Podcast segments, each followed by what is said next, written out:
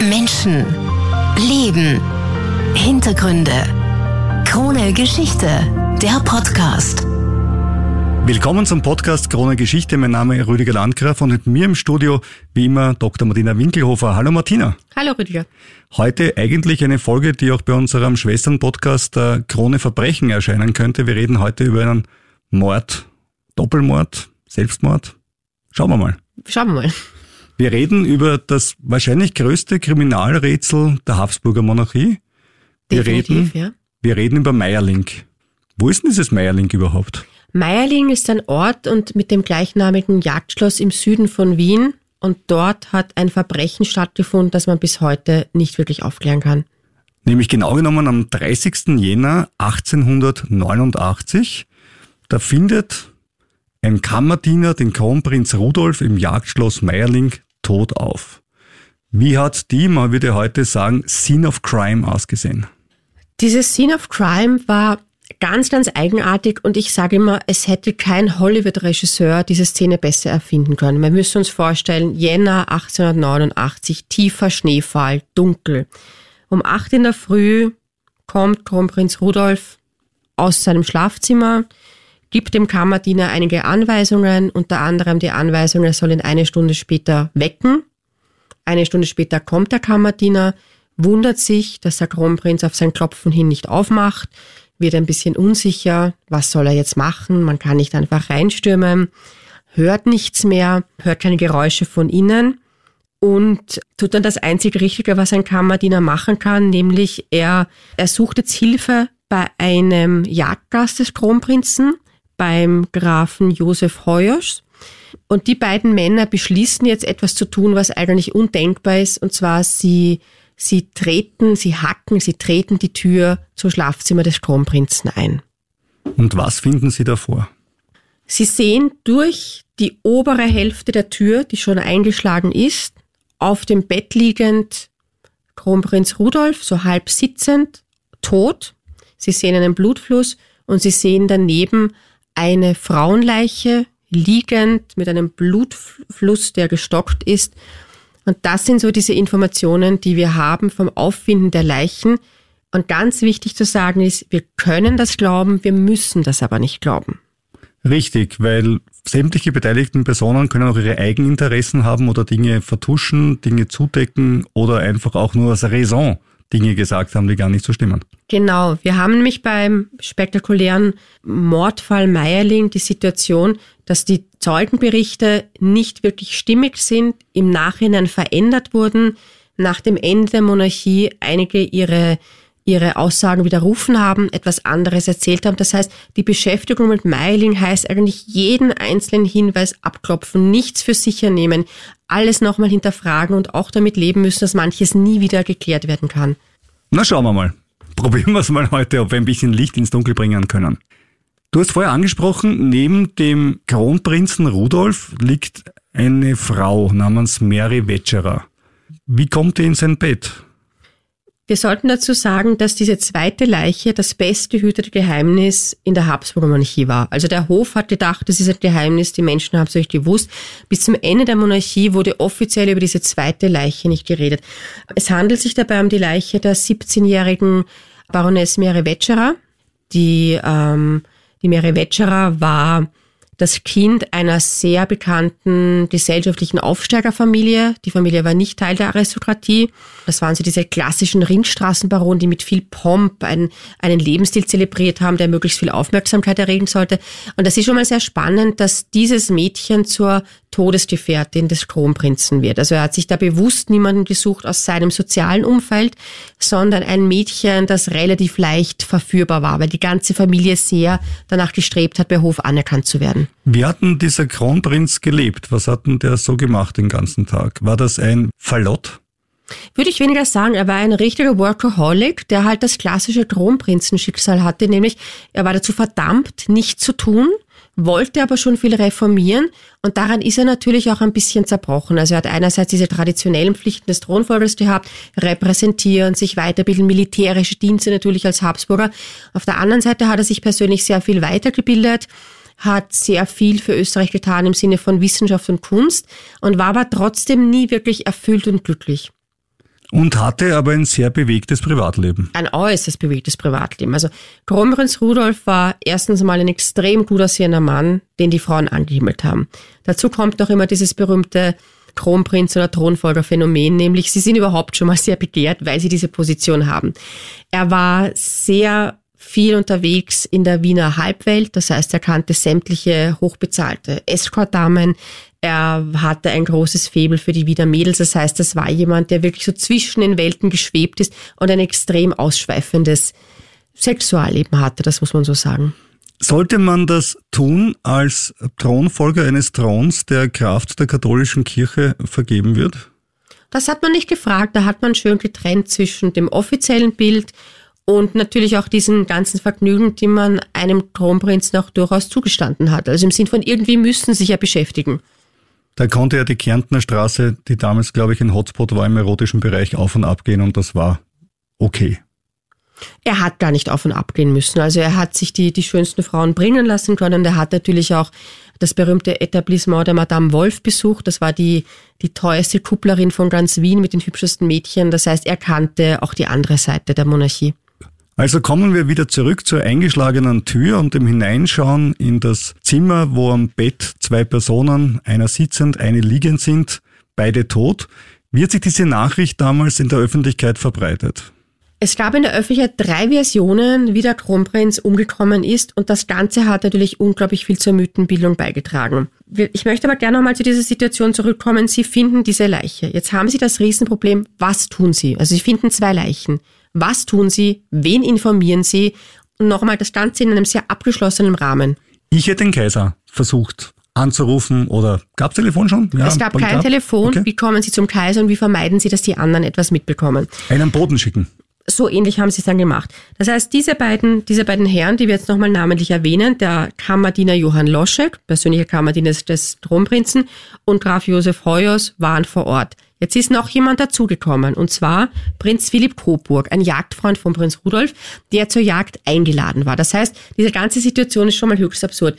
Der Kronprinz lädt Menschen zu einer Jagd ein, Graf Hoyos ist schon anwesend, der Prinz kommt erst und dazwischen passiert etwas. Das heißt, wir haben jetzt mittlerweile drei Männer, die nicht genau wissen, was sie tun sollen und deren Aussagen sich nachher extrem widersprechen. Was als erstes beschlossen wird, ist, dass niemand zutreten darf und dass Graf Heuers unmittelbar danach sofort nach Wien fahren soll, an den Kaiserhof. Also der Heuers ist quasi derjenige, der der Bote ist und die schlechte Nachricht dem Kaiserhof überbringen soll. Genau. Jetzt kommt der natürlich nicht so schnell nach Wien zurück. Das heißt, was er jetzt macht ist, nachdem ausgemacht ist, dass der Prinz Coburg vor Ort bleibt, der Kammerdiener vor Ort bleibt und vor allem der Kammerdiener auch das Schloss abriegeln soll, eilt jetzt dieser Graf Heuers nach Wien, um den Kaiser über diese Tragödie zu informieren.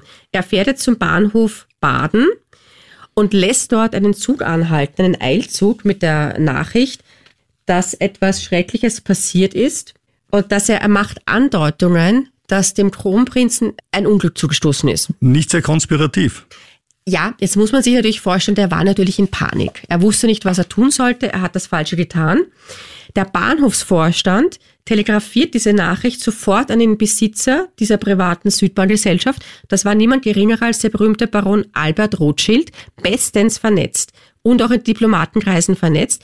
Und so kommt es, dass der deutsche Botschafter in Wien zuerst weiß, was in Meilen passiert ist, bevor das der Kaiser Franz Josef, der Vater, eines der Opfer weiß macht keinen schlanken Fuß. Das heißt, es gibt zuerst einmal das Gerücht von Todesmeldungen, von Mordmeldungen etc., bevor der Kaiser überhaupt informiert ist. Irgendwann kommt der Heuer aber dann doch im Eilzug nach Wien. Genau. Er kommt nach Wien und bittet, weil man kommt ja nicht einfach so zu Kaiser Franz Josef durch, er bittet jetzt den Generaladjutanten, den berühmten Graf Eduard Paar, den engsten Mitarbeiter Kaiser Franz Josef, die Nachricht zu überbringen, dass der Kronprinz vergiftet wurde.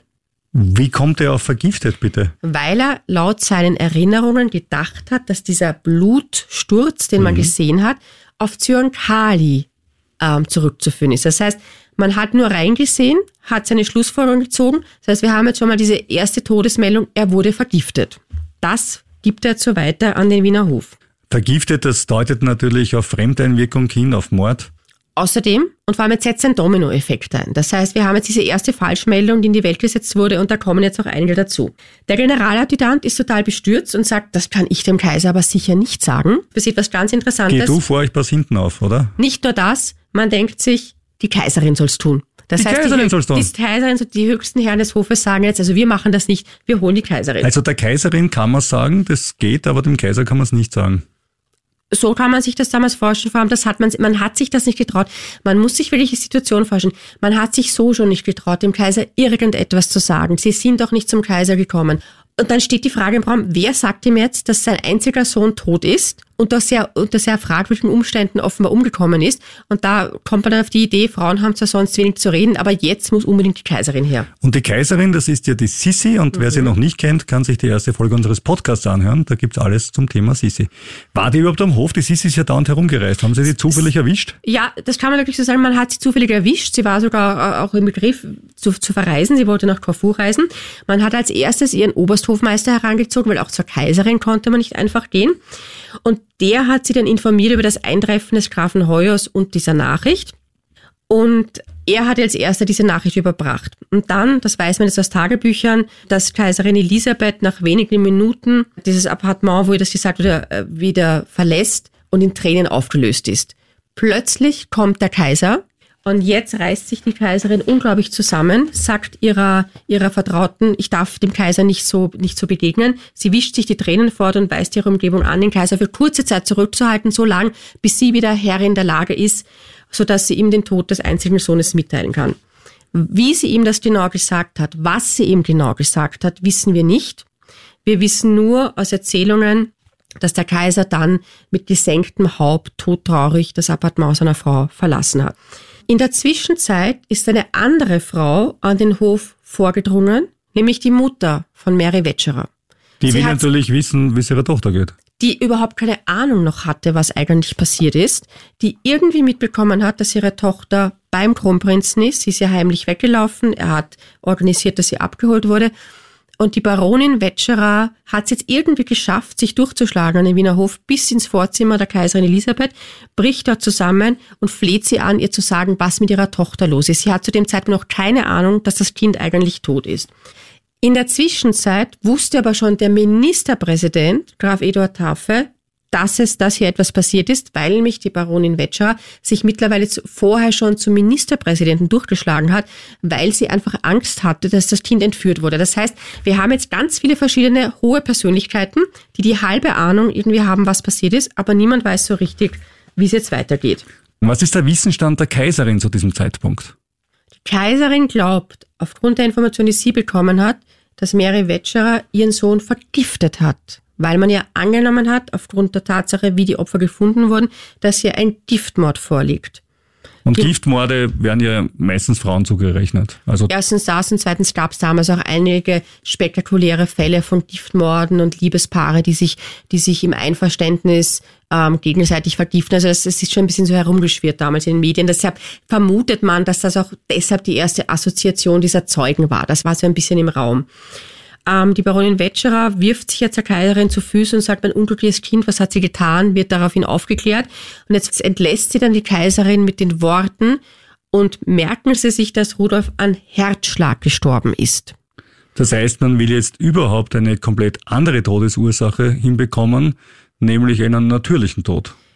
Man braucht natürlich für die Öffentlichkeit irgendetwas, was man erzählen kann. Man einigt sich blitzschnell, ohne viel zu überlegen, auf die offizielle Todesursache Herzschlag, weil es halt etwas weniger peinlich ist als Vergiftung durch eine Geliebte. Beide stimmt nicht, können wir aus heutiger Sicht sagen. Genau, das heißt, die kaiserlichen Eltern haben keine Ahnung von den wahren Todesumständen. Und in der Zwischenzeit haben schon der kaiserliche Leibarzt und Hofbeamte den Weg nach Meierling auf sich genommen, um den toten Kronprinzen nach Wien zu überführen. Und jetzt erst dringt langsam durch, was eigentlich wirklich passiert ist in Meierling. Gibt es da sowas wie eine Obduktion oder schaut sich jemand dann den Kollegen auch äh, forensisch an? Es gibt eine Obduktion, das nimmt der kaiserliche Leibarzt vor, der berühmte Dr. Professor Hermann von Wiederhofer, ein Kapazunder in seinem Fach. Er trifft um 12 Uhr zum Mittag in Meierling ein. Er lässt als erstes mal die verschlossenen Fenster öffnen und sieht im Tageslicht die Toten auf dem Bett. Und zwar so, wie das schon der Kammerdiener zuerst mal beschrieben hat. Der Kronprinz in halb sitzender Stellung eingesunken, mehrere Wetscherer ausgestreckt. Auf dem Boden sieht er einen Revolver, auf dem Nachttisch ein Glas Cognac. Der Arzt erkennt sofort, dass der Kronprinz sich selbst erschossen hat. Und jetzt wird es interessant.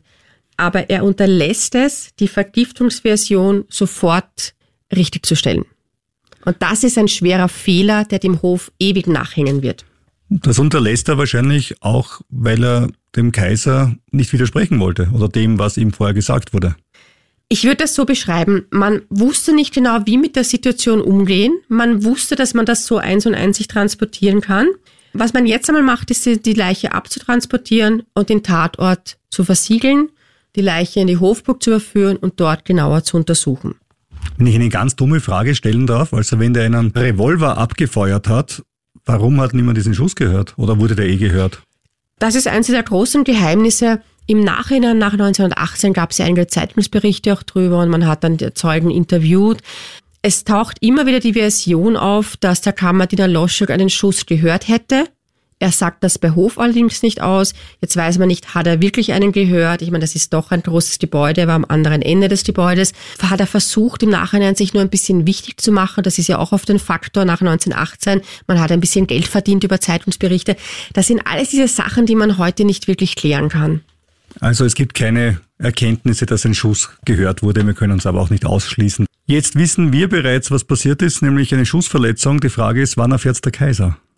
Der Kaiser erfährt es erst am nächsten Tag, also am 31. Jänner, und zwar im Rahmen einer Audienz, die jetzt ähm, der Dr. Wiederhofer bei ihm hat. Das heißt, er kommt zum Kaiser, will ihm die ganzen Details erklären. Und wir wissen das jetzt ziemlich genau aus den Abschriften aus dem Tagebuch der Schwester von Kronprinz Rudolf. Die hat das dann nachher zum, zu Protokoll gebracht.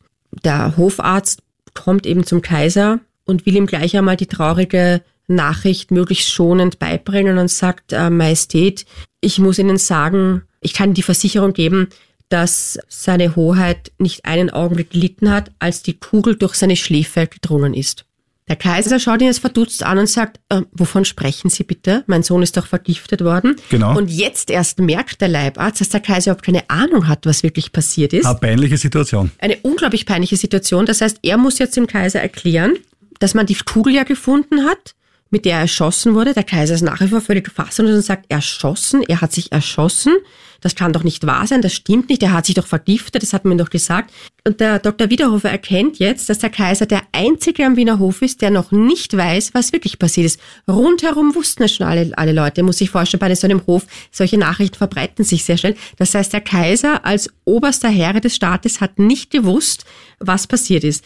Der Arzt, der nach dem Tagebuch der Erzählung Marie Valerie, der Schwester, angeblich erschüttert ist von der Größe des Schmerzes des Kaisers, muss jetzt dem Kaiser genau berichten, was passiert ist, wie er Rudolf aufgefunden hat, über die Art des Schusses, über den gefundenen Handspiegel, den Rudolf angeblich zur Hand genommen hat für größere Treffsicherheit und der eigentlich jeglichen Zweifel an dem Selbstmord ausschließt.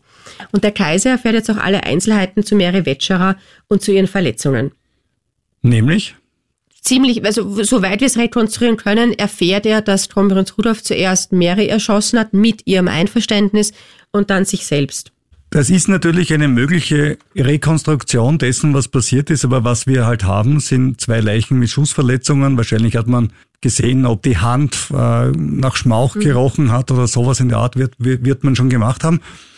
Aber die einvernehmliche Tötung, die kann man ja nur vermuten. Das weiß man ja einfach nicht. Man weiß es nicht, aber modern gesprochen könnte man sagen, alle Indizien sprechen einfach dafür. Die Lebensgeschichte von Kronprinz Rudolf, wie er vor dieser Tat psychisch äh, beieinander war, die Abschiedsbriefe, die es dann doch gab. Also es ist die ziemlich sichere Version lautet, dass er sie mit ihrem Einverständnis erschossen hat und sich dann Stunden später selbst erschossen hat. Das heißt aber, dass zu dem Zeitpunkt, wo der Kammerdiener initial an die Tür geklopft hat, er bereits neben einer Leiche gelegen ist und gesagt hat, in einer Stunde würde er gerne aufstehen. Das ist ziemlich sicher und das macht das Ganze auch ein bisschen spooky. Ja, ein bisschen also man gut. kann dann auch an, an, anhand der Untersuchungen, die an der Mary Wetscherer vorgenommen wurden, deutlich sagen, dass er definitiv Stunden neben der Leiche verbracht hat, weil sie hatte schon tot, sie war schon übersät von Totenflecken. Das wirft natürlich auch die Frage auf, Hat er sich's nochmal anders überlegt? Hat er sich nicht getraut? Das hat ja immer die heißen von ihm ja so große Angst vor dem Tod, aber ihn gleichzeitig herbeigesehen. Das muss eine ganz, ganz morbide Situation gewesen sein. Man geht auch davon aus, dass er die Abschiedsbriefe, die es gab, an seine Schwester, an seine Frau, an seine Mutter, geschrieben hat neben der Leiche. Also es ist eine ganz eigenartige Situation. Und das lässt eigentlich auch Rückschlüsse zu auf die psychische Verfassung dieses Mannes, finde ich persönlich. Ja, die muss ziemlich bitter gewesen sein. Wenn der erste Schuss, der Mary Wetscherer getötet hat, Stunden zuvor gefallen ist, dann muss das ja ziemlich mitten in der Nacht gewesen sein. Stimmt. Ich meine, so laut ist jetzt in Meierling auch nicht. Also, das müsste jemand gehört haben. Ich sehe es auch so, aber es findet sich nicht in den Protokollen, die es gibt. Es ist eigentlich unvorstellbar, dass es einen Schuss gibt in einem Schloss, in dem sich sehr wenige befinden, wo keine Feste stattfinden, kein Lärm passiert, ähm, dass es niemand hört. Sie, man wird aber keine Aussage finden, wo das drinnen steht. Und das stellt wieder die Frage, für wie gesichert man diese wenigen Protokolle, die es gibt, eigentlich halten kann. Und das ist auch das große Problem bei der Meierling-Forschung, dass sie nichts für bare Münze nehmen können. Kommen wir zurück vielleicht zu dem, was wir für bare Münze nehmen können. Wir wissen jetzt, dass der Kronprinz nach Wien gebracht wurde, obduziert wurde. Wir haben eine Todesursache festgestellt, also das, das ist einmal gesichert. Dann was ist eigentlich mit der zweiten Leiche passiert, mit Mere Wetscherer? Die zweite Leiche wird auf ganz grausliche Art und Weise abtransportiert, weil offiziell darf es diese zweite Leiche nicht geben. Es gibt offiziell Mary Wetscherer nicht und sie war auch nicht im Schloss. Jetzt stellt sich die Frage, wie bekommen Sie die zweite Leiche aus dem Schloss?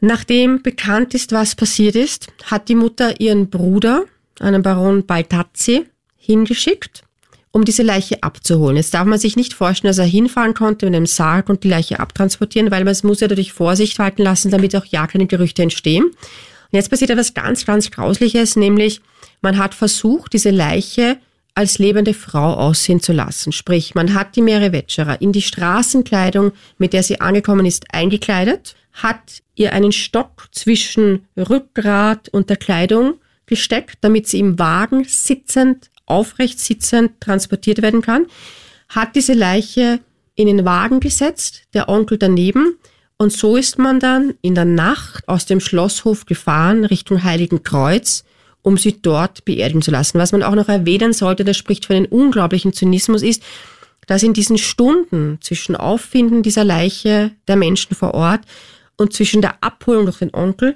hat man die Leiche einfach in ein Nebenzimmer geworfen und Kleidung drüber geworfen. Das heißt also, respektloser geht's eigentlich gar nicht.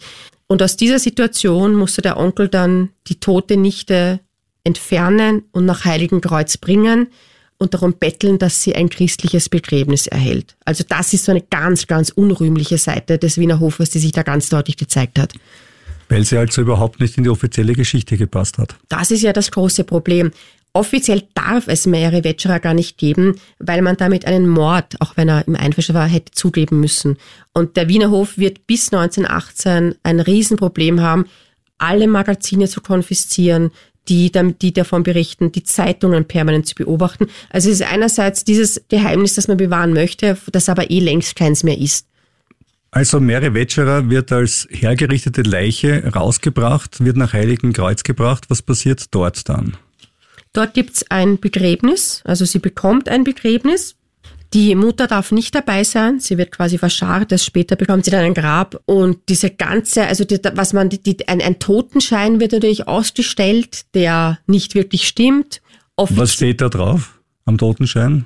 Man muss vorher sagen, dem offiziellen Totenschein fehlt jede gesetzliche und kirchliche Grundlage. Es wird nämlich attestiert ähm, Selbstmord mittels Schusswaffe. Und das stimmt nicht. Dagegen protestieren auch Meeresverwandte weil natürlich in der damaligen Zeit eine Selbstmörderin bekommt kein christliches Begräbnis und das ist für die Familie unglaublich wichtig, dass sie das bekommt.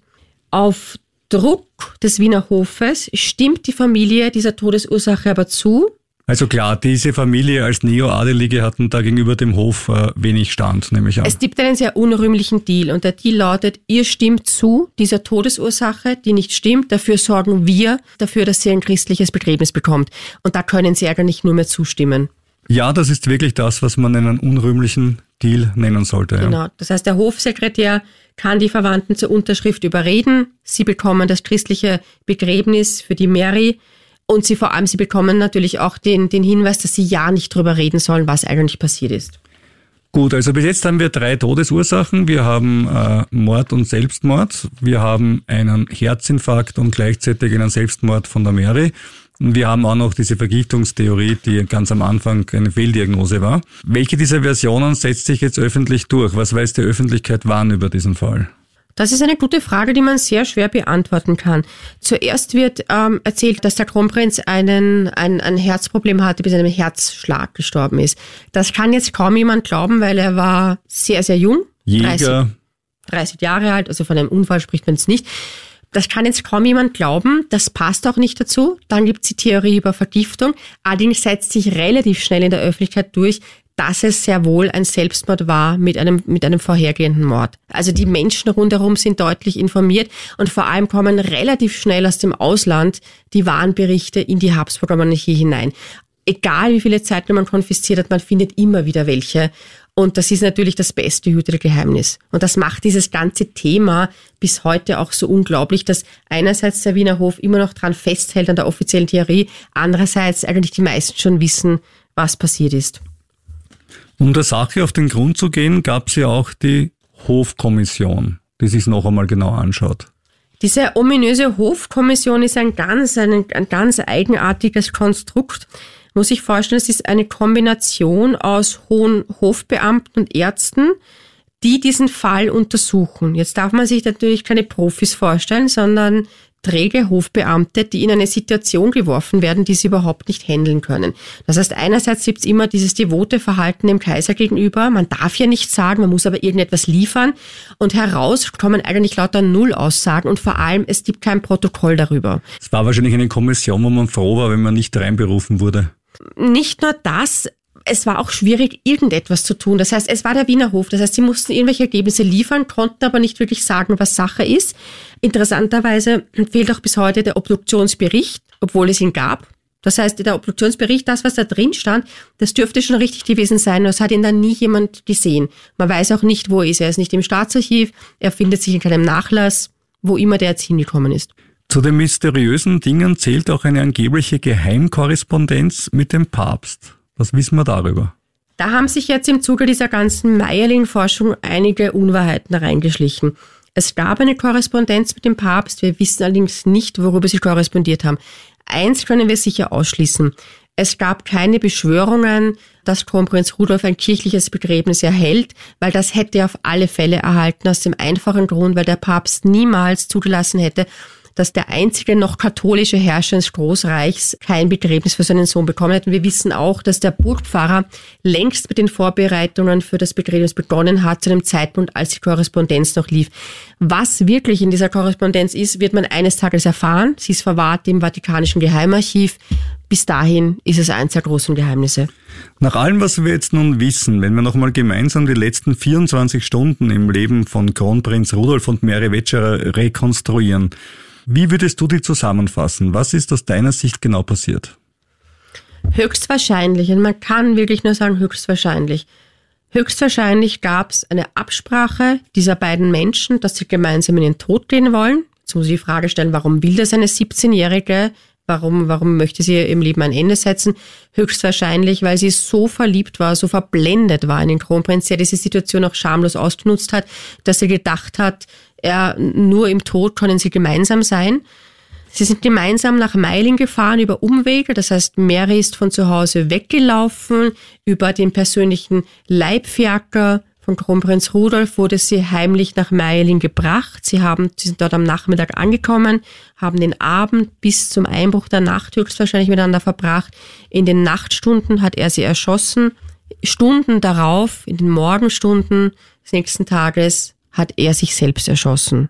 Was auch für diese Hypothese stimmt, die als die wahrscheinlichste angesehen wird, sind ja auch die Abschiedsbriefe von Mary Wetscherer, die man ja viel, viel später erst gefunden hat. Das ist ja eine höchst spannende Geschichte. Die sind erst 2015 aufgetaucht in einem Banktresor einer Wiener Privatbank und wurden dort Ende der 1920er Jahre hinterlegt. Man muss dazu sagen, man hat durch Abschriften den Inhalt in etwa gekannt.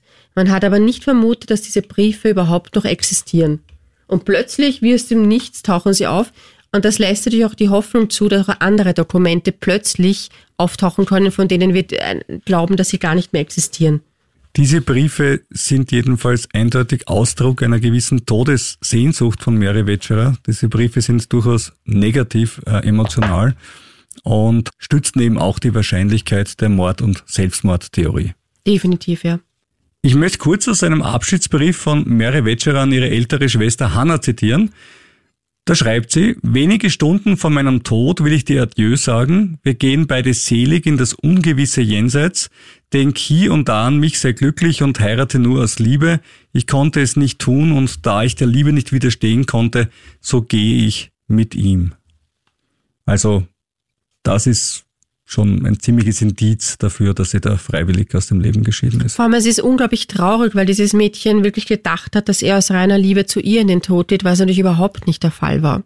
Und am Ende schreibt sie noch, vergiss nicht alle Jahre am 13. Jänner und am Jahrestag eine Gardenie auf mein Grab zu senden oder zu bringen. Als letzten Wunsch einer Sterbenden bitte ich die Mama für die Familie Hulka auch fernerhin zu sorgen, damit sie nicht durch meine Schuld leiden. Da müssen wir natürlich die Frage klären, wer ist die Familie Hulker, an die Mary Wetscherer in den letzten Sekunden oder in den letzten Stunden ihres Lebens noch gedacht hat? Das war die Portiersfamilie im Palais Wetscherer und die Tochter dieses Portiers-Ehepaars hat die Mary ähm, heimlich rausgelassen bei diesen geheimen Treffen mit Kronprinz Rudolf. Und sie wollte natürlich nicht, dass diese Familie Konsequenzen tragen muss. Man sieht aber auch ganz deutlich, wie viele Opfer es auch noch rundherum gab. Da wurden Menschen mit hineingezogen in dieses Verbrechen. Menschen, die auf der untersten sozialen Ebene standen, die sich nicht wehren konnten, wo sogar die, die dem Tod ins Auge sehende noch Angst gehabt hat, dass sie vielleicht da irgendwelche schlimmen Konsequenzen sehen müssen. Und du hast in diesem Brief auch den 13. Jänner erwähnt. Man vermutet aufgrund der Briefe, die Mary Wetscherer an ihre ehemalige Klavierlehrerin und Freundin in Frankfurt geschrieben hat, dass es an diesem 13. Jänner zum ersten Mal zu einem Sexualkontakt mit dem Kronprinzen kam. Also man sieht, wie, wie überhöht dieses Mädchen alles genommen hat und wie sehr der Kronprinz das, das auch ausgenutzt hat. Also am 13. Jänner quasi intim kennengelernt. Wir reden da jetzt von einer Phase von ungefähr 16, 17 Tagen, bis sie dann Ende Jänner erschossen wird. Stimmt, und insgesamt von einer Kennenlernphase von maximal drei Monaten. Das heißt, man sieht ja, wie, wie sehr auch gespielt hat mit dem Mädchen. Also, dass sie innerhalb von drei Monaten plötzlich Todessehnsüchte bekommt, ist halt sehr unvorstellbar. Also, man muss auch darüber sprechen, dass er natürlich dieses Mädchen extrem manipuliert hat. Jetzt hatte der Kronprinz Rudolf mit Mary Wetscherer ein kurzes, aber durchaus heftiges Verhältnis. Eigentlich war er ja ein katholischer Familienmann. Er war ja verheiratet. Er war verheiratet mit Stephanie von Belgien. Eine, eine, eine Scheidung war auch absolut ausgeschlossen. Also sämtliche Träume von Mary, dass sie eventuell ihn hätte heiraten können, waren, waren, also das, das war überhaupt nicht denkbar, wenn dann hat nur sie dran gedacht.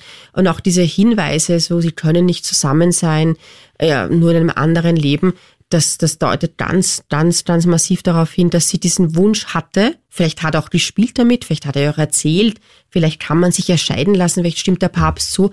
Also das sind all diese Dinge, die ich höchst interessant fände, zu wissen, mit welchen Mitteln er sie auch manipuliert hat, um sie so weit zu bekommen. Was ich auch noch interessant fände, ist die Frage bei jedem Verbrechen, wo ist die Tatwaffe?